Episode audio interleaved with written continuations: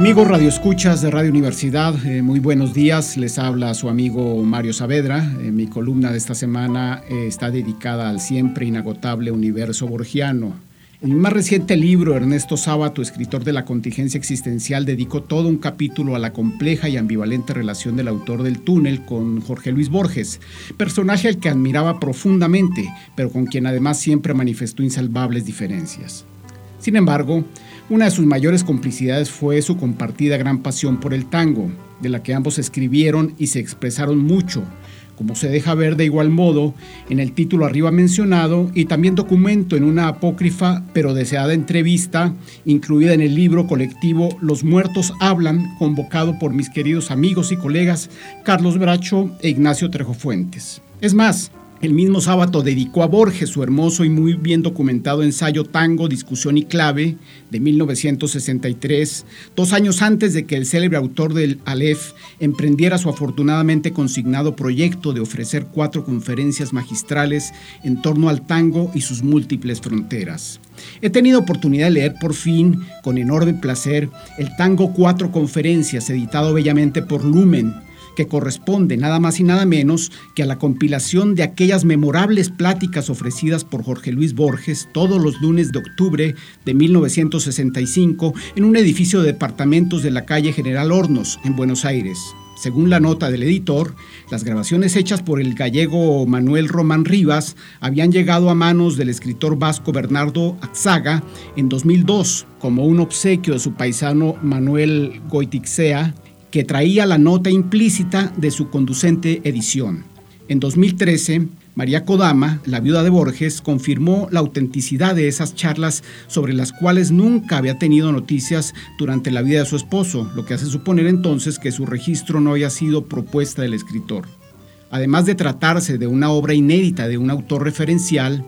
que providencialmente se ha hecho libro por fortuna del azar y como resultado de una insólita jugada de varias bandas, el tango, cuatro conferencias, tiene también el enorme valor de abonar en una materia que desde hace muchos años es ya de interés mundial. En este caso, tras el tamiz del genio, la sabiduría y el inconfundible estilo de uno de los escritores más importantes del siglo XX, otra de las grandes pifias del Nobel.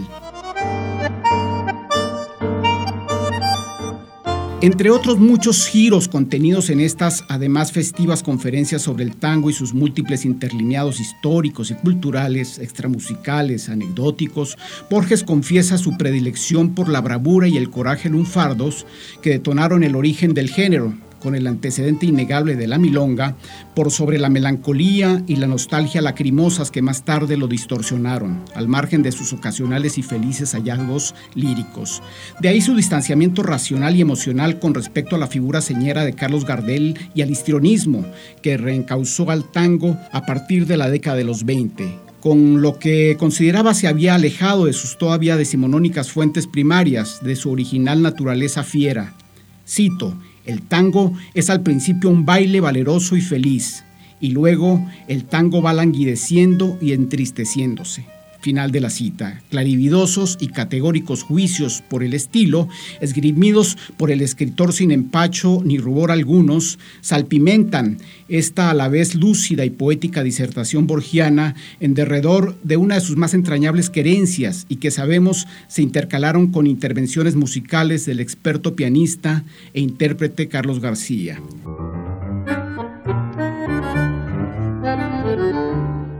Los orígenes del tango, de Compadritos y Guapos, Evolución y Expansión y El Arma Argentina son los títulos de estas cuatro conferencias que ya reunidas en un solo volumen constatan el corpus unitario que Borges pretendió a través de este más que revelador e ilustrativo itinerario con respecto a un género con el que siempre manifestó en su condición de escritor e intelectual argentino y universal una relación a la vez compleja y ambivalente